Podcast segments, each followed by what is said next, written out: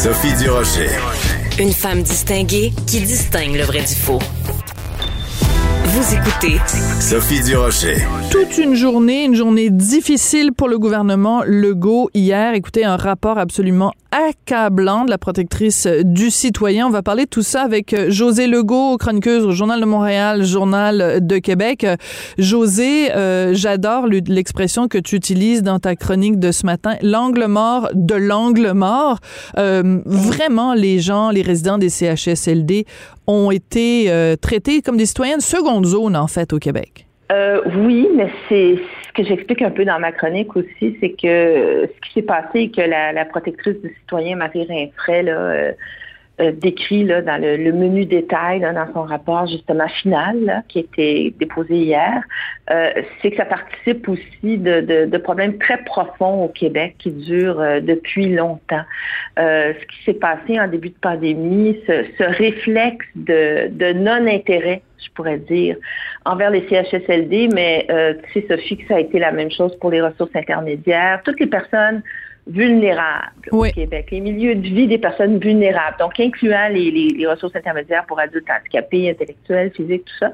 C'est pas, c'est pas, c'était pas du tout sur euh, sur le radar parce que ça ne l'est plus au Québec depuis très longtemps. Euh, et ça, c'est un problème. Euh, donc, oui, au début de la pandémie, il y a eu un problème politique parce que la santé publique et le, ministère de la Santé ne s'en est pas préoccupé. Mais c'est que ça participe justement de ce problème culturel-là qu'on a depuis longtemps, c'est-à-dire qu'on néglige euh, les autorités, et on pourrait dire aussi la société, euh, néglige les personnes vulnérables au Québec et euh, c'était le reflet aussi d'un grave problème organisationnel. A-t-on besoin de revenir sur les, dysfonctionnements majeurs que les réformes Barrette ont imposés au système ultra centralisé, des CIUS trop éloignés du terrain et tout un réseau d'informations complètement déficient, des communications euh, dignes euh, du, siècle dernier, là, euh, etc. Alors, ça a été la tempête parfaite. ça a été la tempête parfaite. Oui, mais en même temps, ce qui est terrible, c'est que quand on pense évidemment à l'affaire du CHSLD euh, Aaron, là, et il a fallu le travail d'un journaliste, c'est Aaron Derfel dans la Gazette, qui nous a informé les gens euh, dans leurs excréments, des gens euh, pas lavés, pas nourris, pas hydratés. Donc, en fait, c'est c'est aussi l'angle mort, il est aussi là, c'est-à-dire qu'il y a aussi eu un angle mort pas juste politique, mais, mais, euh, mais médiatique. Puis je dirais un an plus largement que ça, un angle mort humain. C'est comme si au Québec, mm-hmm. cette question-là, même si ça faisait des années qu'on entendait parler des CHSLD, il n'y a pas, il y a personne qui est descendu dans les rues pour manifester contre le traitement dans les CHSLD. Ah, ben non, puis d'ailleurs au printemps 2020, moi j'avais écrit euh, justement ça, c'est que ce qui, était frappant, c'est qu'on vivait dans deux univers. Euh, alors il y avait le reste de la société qui essayait de, qui était en confinement, euh, mais qui, essayait de passer à travers la crise, ça va. Les personnes aînées qui, sont autonomes aussi, qui se protégeaient. Et puis, dans l'univers parallèle, euh, les personnes vulnérables dans les CHSLD, dans les RI, euh, qui, euh, et dans les CHSLD particulièrement, qui, tombaient comme des mouches. et des milliers de morts. Et, ça, c'est peut-être la, c'est là qui est le, vrai stigmate et qui est la vraie honte, c'est-à-dire que proportionnellement, au Québec, il y a eu beaucoup plus de morts euh, et dans des conditions vraiment terribles. Là. Ils sont pas juste morts, ils sont morts seuls, déshydratés, affamés, on, enfin, on sait tout ça. Euh, euh, qu'ailleurs dans le monde et, et, certainement beaucoup plus que dans le reste du Canada. Euh, donc, c'est qu'il y a eu des manquements spécifiques ici au Québec qui, encore une fois, je pense, sont en partie de la responsabilité du gouvernement actuel, mais qui participent aussi de, de, de, de, problèmes très, très profonds qui durent depuis longtemps. Puisque tu soulevais tout à l'heure sur les médias, j'ai écrit là-dessus vendredi aussi ce qui frappait aussi pendant le printemps, c'est que, je dis pas que c'était l'intention derrière ça, là, mais c'est qu'en interdisant euh, les visites des proches aidants, en interdisant les médias, euh, parce qu'on n'a pas vu de caméra rentrer hein, dans les CHSLD euh, pendant le pendant l'hécatombe. Ça a été plus tard qu'on a laissé des caméras entrer. Eh bien, il n'y a pas eu de témoins. les témoins, euh, c'était qui? C'était les employés. Et les employés, ben, eux, ils tombaient malades ou ils désertaient. Euh, ceux qui restaient euh, n'avaient pas l'équipement de protection personnelle pendant plusieurs semaines dont ils avaient besoin pour protéger les résidents puis pour se protéger eux-mêmes. Alors, on n'a pas eu de témoignage. Et c'est pour ça que le reportage de, de Aaron Derfeld a mm-hmm. été tellement important parce qu'il n'y avait rien. C'est quand même surréaliste. Alors, Totalement surréaliste. quand il y avait, quand il y avait, quand je dis qu'il y avait deux univers parallèles au Québec, euh, euh, c'est qu'il y en avait vraiment deux. Et, si on se souvient aussi des, conférences de presse de 13 heures, le quotidienne euh, de M. Legault, Mme McCann et M. Arruda, c'était aussi abordé de cette manière-là. Le, le, gouvernement mettait l'accent sur comment ça se passait mieux qu'on le pensait dans la société. Mais à côté, il y avait d'autres problèmes, en tout cas. Et, ces, décès-là, euh, moi, je suis sûre que ça a énormément affligé euh, le premier ministre. Ça peut pas être autrement. Euh, mais euh, on a euh, aussi, je pense, le portrait dans le rapport de la protectrice du citoyen détaillé d'un premier ministre qui n'a pas été informé. Bon, voilà. Bon, ça, c'est important. ça, c'est une clé, Sophie, là, ben oui. tellement majeure. Mais c'est tellement majeur et c'est pour ça qu'on va en parler parce que c'est quand même assez contradictoire. C'est-à-dire qu'en ce moment, donc, il y a cette enquête de la coroner, Jeanne Kamel. Là, on a eu le témoignage de l'ex-ministre de la Santé Daniel McCann. On a eu son ex-sous-ministre. On a eu euh, Monsieur Arruda, en fait, docteur euh, Arruda, qui est venu euh, aussi. Et là, arrive le rapport de Madame Rinfray, puis là, tu dis, ben attends deux secondes, soit il y a quelqu'un qui nous a menti en pleine face, soit il y a de l'information qui a été occulté, soit il y a des gens qui ont été de mauvaise foi. Donc, qu'est-ce que tu, tu penses, toi? Et aussi, question corollaire, quel impact ça va avoir? Parce que pour l'instant, François Legault, il était euh, sur un petit nuage, puis tout le monde le trouvait formidable. Là, l'image parfaite de François Legault est en train de s'effriter. Hmm. Ben, c'est pour ça que j'apporterais le bémol, je, je, vais le répéter, c'est qu'on, d'après toutes les preuves qu'on a, toute la documentation, on a eu un premier ministre qui n'a pas été informé à temps. Euh, et, lui-même, je sais une entrevue euh, qu'il a donnée en, février de cette année-ci, 2021, où il a dit lui-même, je n'ai pas été informé, je n'ai pas eu les informations. Euh, et j'ai été informé de l'ampleur de ce qui de ce qui allait arriver seulement le 9 mars 2020. Ça, c'est quatre jours avant qu'il déclenche l'urgence sanitaire. Euh, c'est quand même, c'est. Pendant ce temps-là, en Colombie-Britannique, depuis le mois de janvier, euh, le gouvernement et la santé publique se préparaient activement euh, et, entre autres, à protéger les milieux de soins de longue durée.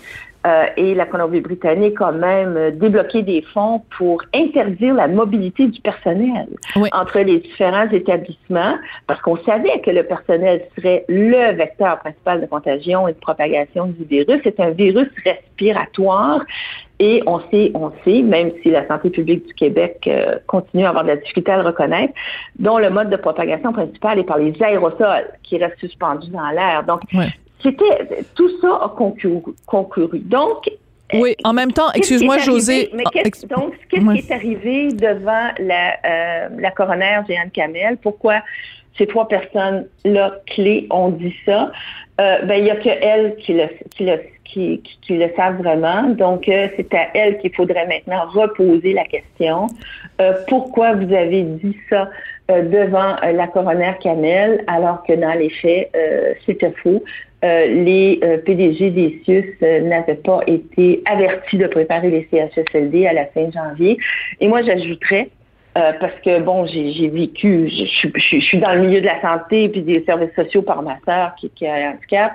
Euh, et euh, je peux te dire, Sophie, qu'avant le 13 mars, c'est-à-dire avant le déclenchement de l'urgence sanitaire par le premier ministre, dans ces milieux-là, il n'y avait rien. Il n'y avait rien. Il n'y avait rien qui avait été préparé. Il n'y avait rien.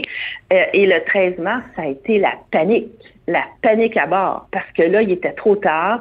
Euh, il, y avait déjà euh, il y avait une pénurie d'équipements personnels. Ces gens-là n'étaient pas formés euh, en prévention des infections, etc., etc.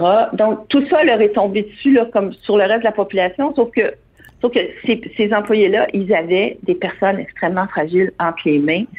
Euh, et, et, ça, c'est très grave. Ça, c'est très grave. Mais je vais poser ma question différemment parce que oui, tu as tout à fait raison. Euh, à partir du moment où François Legault dit moi, je n'étais pas informé, mais il reste que c'est quand même son gouvernement et c'est son gouvernement qui a failli à la tâche. Donc, est-ce que tu fais partie ben. des gens, est-ce que tu fais partie des gens, José, qui dit ça prend une commission d'enquête là, juste euh, l'enquête du coroner, ça n'est pas suffisant. Va falloir vraiment avoir accès aux documents. Faut vraiment et, et c'est ce que réclame et c'est ce que réclame euh, l'opposition.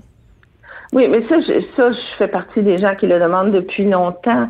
Mais c'est pas pour accabler le gouvernement, parce qu'encore une fois, je pense est, il, était assis au sommet d'une pyramide très, très, très dysfonctionnelle. Et j'inclus là-dedans la santé publique. J'inclus là-dedans Horacio Arruda, qui a été, à mon humble avis, d'une nonchalance euh, avant le déclenchement de la crise, qui est quand même assez sidérante. Encore une fois, contrairement Il était au Maroc. En Colombie, en Colombie, oui, ben, entre autres, là, entre autres, mais c'était euh, vraiment, là, il y, a, eu des manquements euh, partout, et, et c'est ça qu'il faut savoir, parce qu'il faut vraiment le corriger.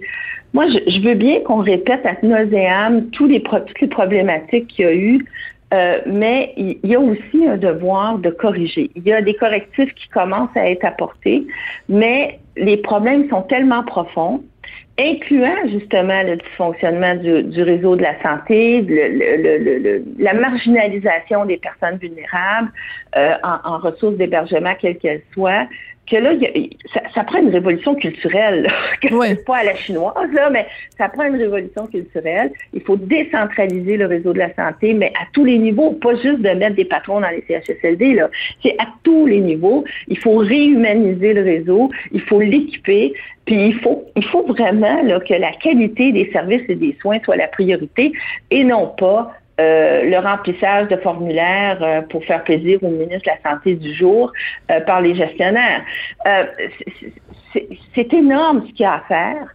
Euh, mais il faut, il faut vraiment comprendre toute la, toute la série. Et, et cette indifférence, Sophie, oui. aux personnes vulnérables, qui est culturelle, qui est politique et qui est organisationnelle, euh, on l'a vu aussi dans la création de la cellule de crise. Hein? Bon, euh, parce que bon, je, ben oui. une, autre preuve que le premier ministre n'était pas au courant, c'est que la cellule de crise au sommet du gouvernement n'a été créée qu'à la, qu'à la mi-mars. Hein? Donc, euh, si le premier ministre avait su avant, il y en aurait eu une cellule de crise avant. Donc, ça, c'est une, une deuxième preuve qu'il n'avait pas été informé correctement.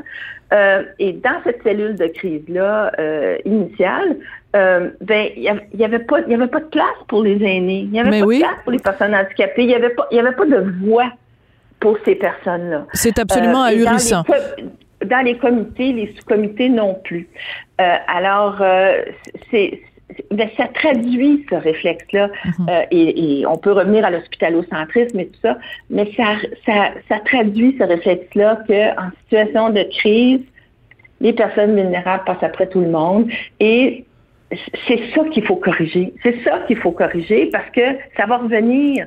Mais même si on n'a pas une autre pandémie, la vie continue.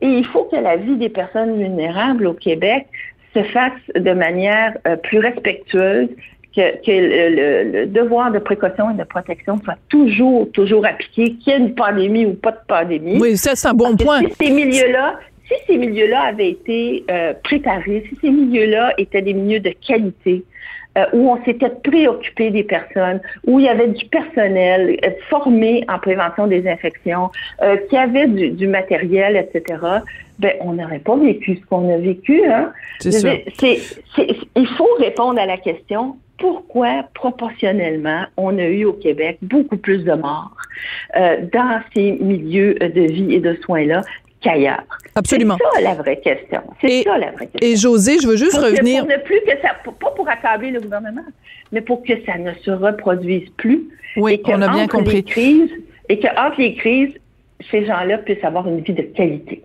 Tout à fait. Je veux juste revenir parce qu'on n'est pas d'accord là-dessus. Moi, je trouve que ce qui s'est passé avec Dr Arruda, ça n'est pas euh, un, point, ça n'est pas anecdotique. Je veux juste rappeler les faits. Ah non, non, non, mais moi, je suis d'accord. Non, je suis d'accord avec toi là-dessus. mais je vais juste rappeler, je vais juste rappeler les faits. Depuis le début de la crise, je trouve, je trouve que il y a vraiment, j'ai pas, je pense que c'est le mot. Il y a eu une nonchalance à la santé publique nationale du Québec. Ça, c'est clair.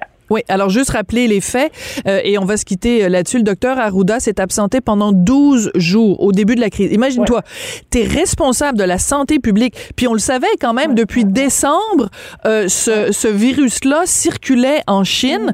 On commençait, tu sais, rendu... Alors, il est parti, juste pour redonner les dates, il a fait un voyage au Maroc du 26 février au 8 mars. Et après, il était là pour une, une, une conférence. Et après sa conférence, il a pris quelques jours de congé. Personne dit qu'il n'avait pas besoin de quelques journées de congé, mais le plus pour rajouter l'insulte à l'injure, il était, euh, il participait à une conférence et à un moment donné, il est monté sur le podium et il a fait un discours. Et c'est le journal de Montréal qui avait sorti cette histoire-là. Il faisait des blagues sur le virus. Pendant ce temps-là, les gens étaient en train de mourir ici dans un CHSLD dans leur caca. Moi, je m'excuse, mais il faut rappeler ça du docteur Arruda. Mais, José, c'est pour ça que je trouve que c'est important. Puis rappelons rapidement aussi que le 30 janvier 2020 euh, M. Arruda avait fait la tournée des médias pour dénoncer ce qu'il appelait l'épidémie de peur. Oui. Euh, et non pas, et non pas oui. l'épidémie de mais l'épidémie de peur. Euh, et, qu'il, et que la peur pouvait faire beaucoup plus de tort que le virus. Oui, puis il avait utilisé une expression ben voilà. québécoise un peu euh, spéciale. Oui, et, oui, et c'est aussi parce que il y avait, il y avait à ce moment-là la série, euh, c'est pas Pandémie, c'était quoi le nom de la série qui jouait à TVA Oui, oui. Et, oui, oui. et, et, euh, et, il disait, ben voyons, c'est effrayant, puis il fallait dire qu'il fallait faire attention, ouais. puis tout ça.